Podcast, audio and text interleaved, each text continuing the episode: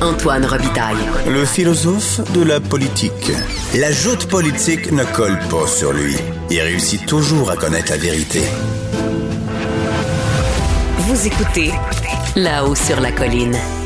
La controverse autour du mot en haine à l'Université d'Ottawa a déclenché une polémique violente, notamment entre juristes. Mon prochain invité est signataire d'une lettre qui finalement n'a jamais été publiée et qui a mis le feu aux poudres. C'est Maxime Saint-Hilaire, professeur de droit à l'Université de Sherbrooke. Bonjour. Bonjour. C'est vraiment une sorte de fossé entre anglophones et francophones qu'on observe euh, ici, j'ai l'impression. Malheureusement, oui. Et puis, euh, le tweet de ma collègue n'a pas manqué de le relever. Euh, on a souligné très tôt la qualité, entre guillemets. il faut rappeler que Adèle Blackett, dont vous parlez, et qui est de l'Université McGill, a écrit en anglais Que font les 80 collègues francophones signataires pour s'attaquer au racisme contre les Noirs? Oui, Donc, elle a désigné les francophones comme euh, elle, les ciblait.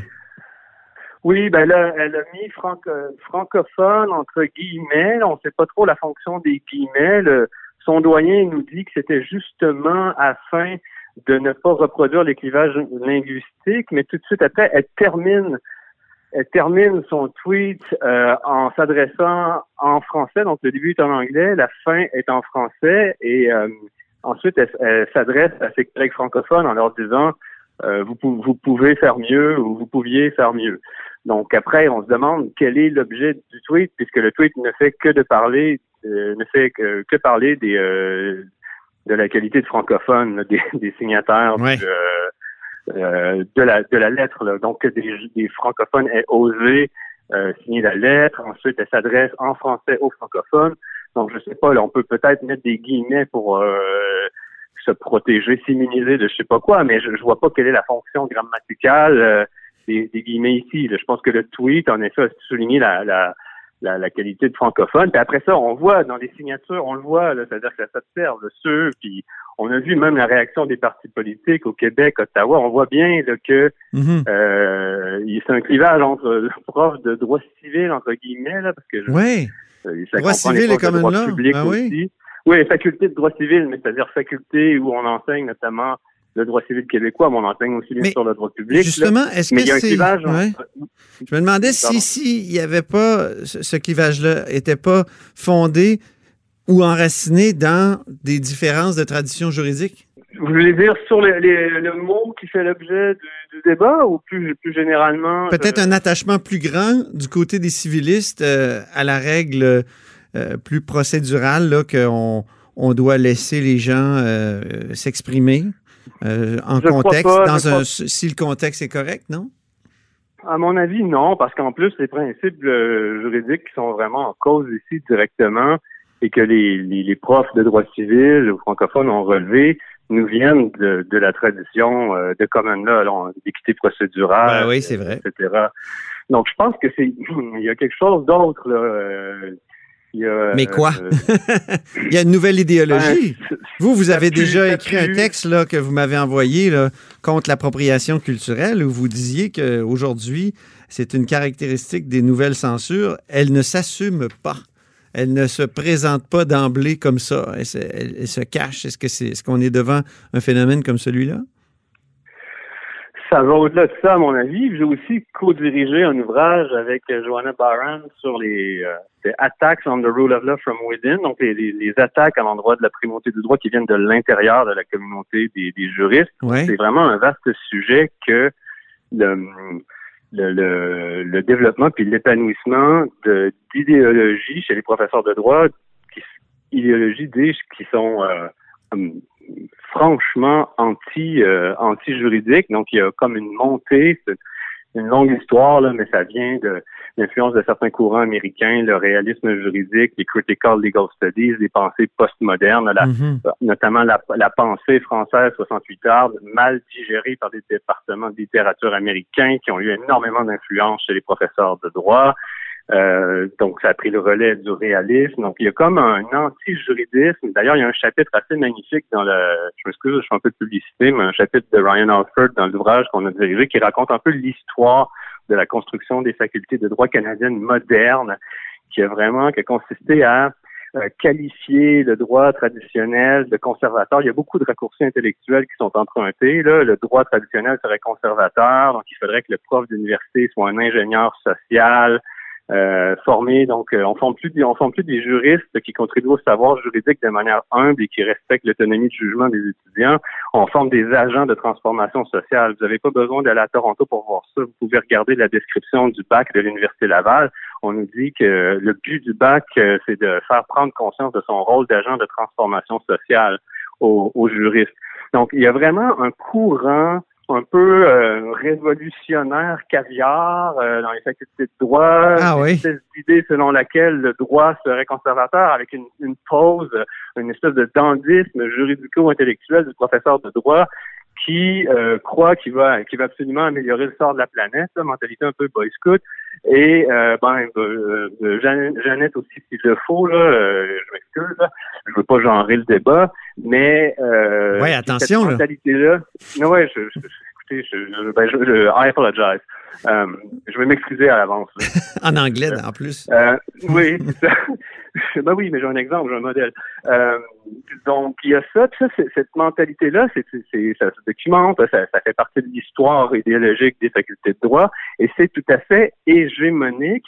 Et c'est repris en grande partie par des organismes subventionnaires, les programmes euh, les programmes de financement de la recherche publique dont dépendent beaucoup les facultés de droit Mhm. prennent le relais, ils sont pas neutres. Et d'ailleurs, cette mentalité-là vient en grande partie d'un rapport qui euh, continue de structurer le financement de la recherche juridique et la formation des professeurs, le fameux rapport Archer des années 80, dans lequel on lit que le droit comme tel n'est pas un savoir, que finalement ça prend un discours externe, et que la, il faut, faut aller vers la réforme du droit.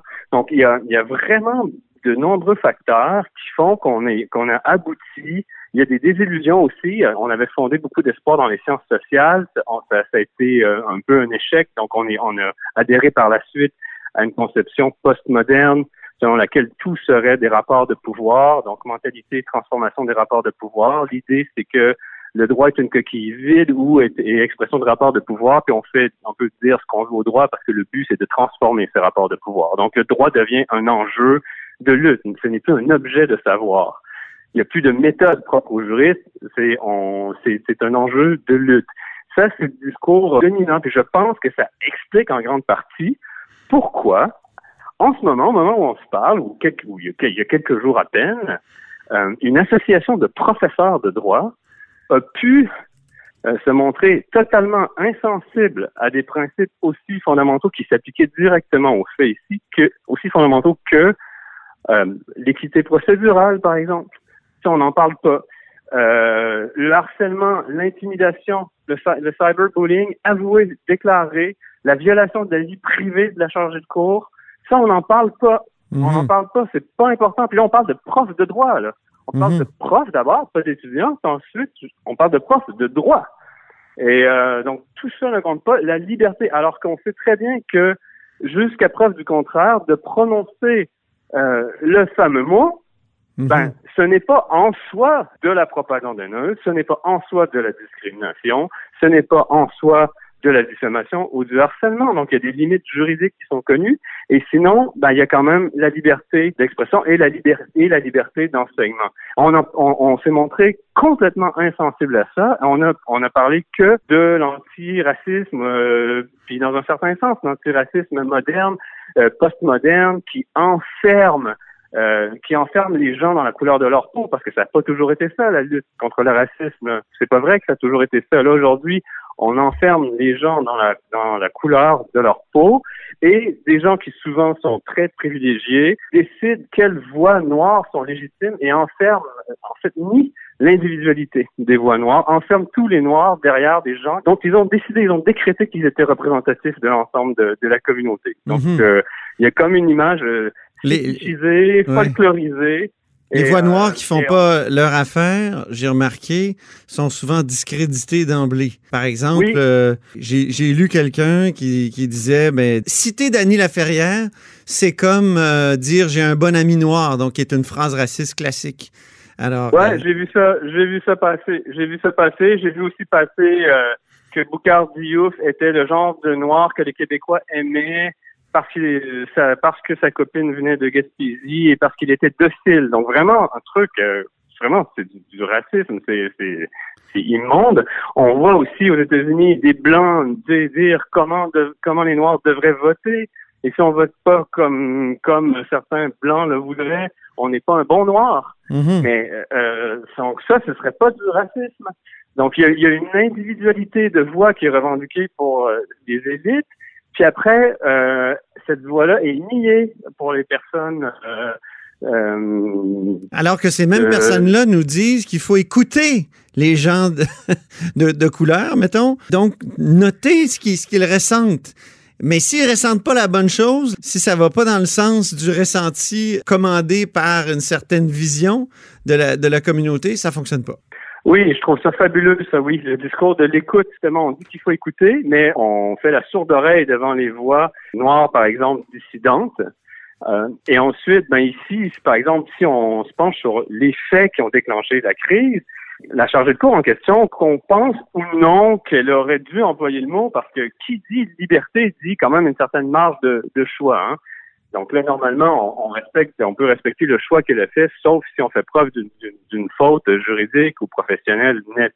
Mais cette professeure, d'après ce qu'on sait, elle me semble pas être la personne qui veut qui veut pas écouter.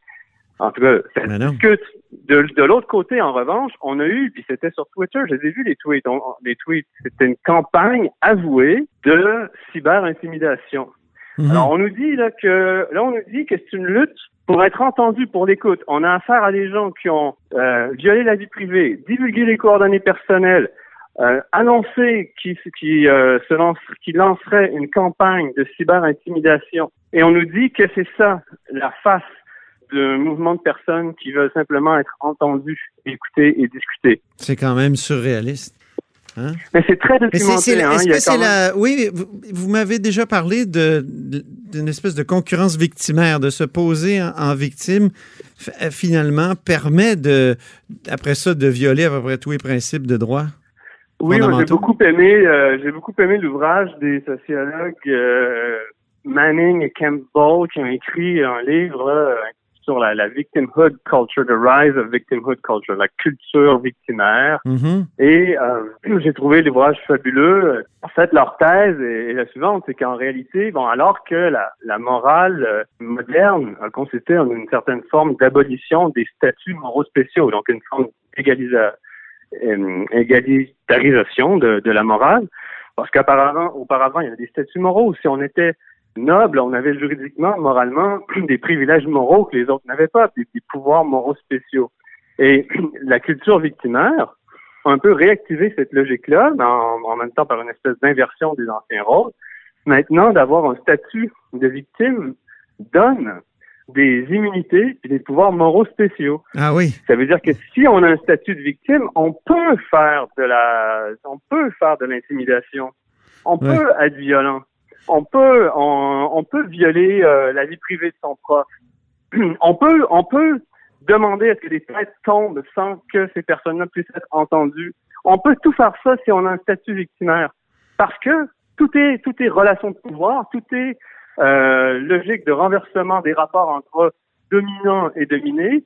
Donc tous les coups sont permis. Donc on se retrouve avec euh, un recteur d'université qui a enseigné le, le, droit public et le droit constitutionnel. On se retrouve avec une association canadienne des professeurs de droit. On se retrouve avec plein de profs de, de common law qui euh, finalement qui devraient connaître les règles, qui, qui devraient au moins avoir le c'est leur métier ils sont ça. pour ça puis ils ont été formés pour ça c'est leur moi je, je suis de ceux qui croient que la rule of law euh, a quand même une prétention limitée de valeur politique et que les juristes en sont quand même un peu dépositaires et ça fait même un peu partie des obligations déontologiques des avocats que de promouvoir et de défendre la rule of law. Mm-hmm. Mais là, on a des professeurs qui, puis on a même des juges à la Cour suprême, qui est juge à la Cour suprême qui a dit que rule of law, c'est une expression qui lui tapait sur les nerfs.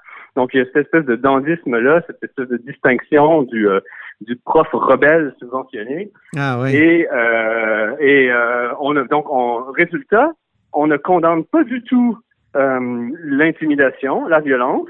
on dit qu'on a là euh, des gens qui souffrant, qui veulent juste être écoutés, et on parle jamais de ça, on, on s'inquiète pas de l'équité procédurale. les profs de droit semblent reconnaître, en tout cas de nombreux de mes collègues semblent reconnaître l'idée d'un statut moral victimaire qui vient avec des immunités puis des pouvoirs spéciaux.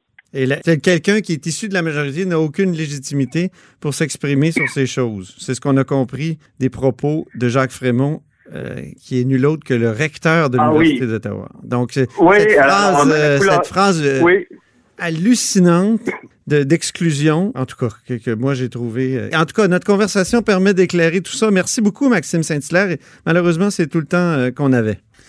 Je vous en prie, plaisir pour moi. Maxime Saint-Hilaire est professeur de droit à l'Université de Sherbrooke. Et c'est ainsi que se termine La Haut sur la colline pour ce mardi.